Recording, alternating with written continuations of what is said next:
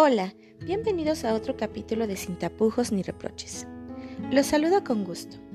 Y siguiendo el mismo camino de cómo esta pandemia ha cambiado nuestras vidas, hablaremos de un tema muy importante, nuestra salud mental en esta pandemia COVID-19.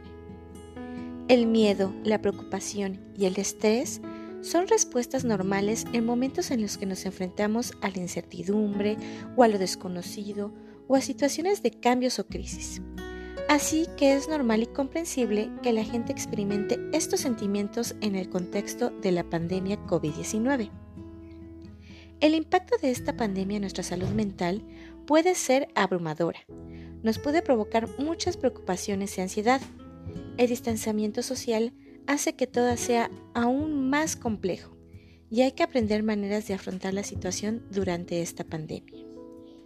La pandemia de COVID-19 probablemente, y estoy casi segura, ha cambiado mucho la manera en que vives tu vida, y con esto ha traído incertidumbre, rutinas diarias alteradas, dificultades económicas y aislamiento social. Y también te preocupas por enfermarte, por cuánto tiempo durará la pandemia y qué nos traerá el futuro. El exceso de información, los rumores y la información errónea pueden hacer que te sientas sin control y que no tengas claro qué hacer.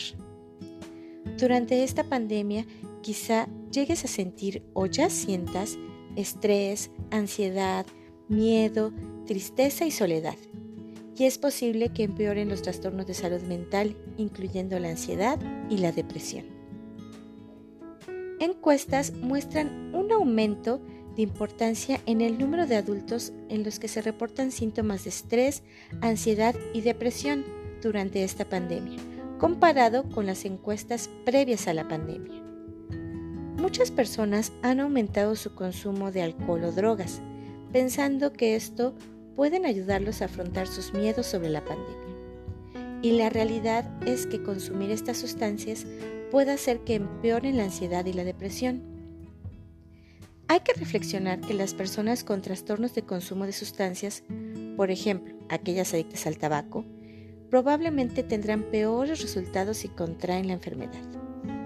Esto se debe a que estas adicciones pueden dañar la función pulmonar y debilitar el sistema inmunitario, lo que causa afecciones crónicas como enfermedades cardíacas y pulmonares lo que aumenta el riesgo de complicaciones graves contrayendo la enfermedad.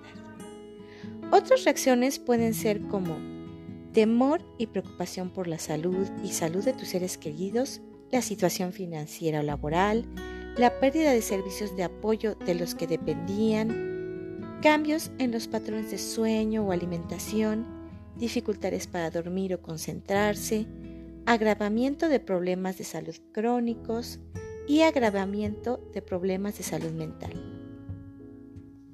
Por todas estas razones es necesario aprender estrategias para autocuidado.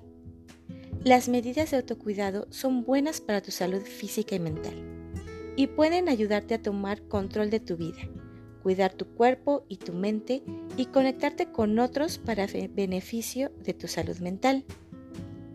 No se pierdan en el próximo capítulo de Sin tapujos ni reproches, hablaremos de varias de estas medidas de autocuidado para tener una buena salud mental durante esta pandemia.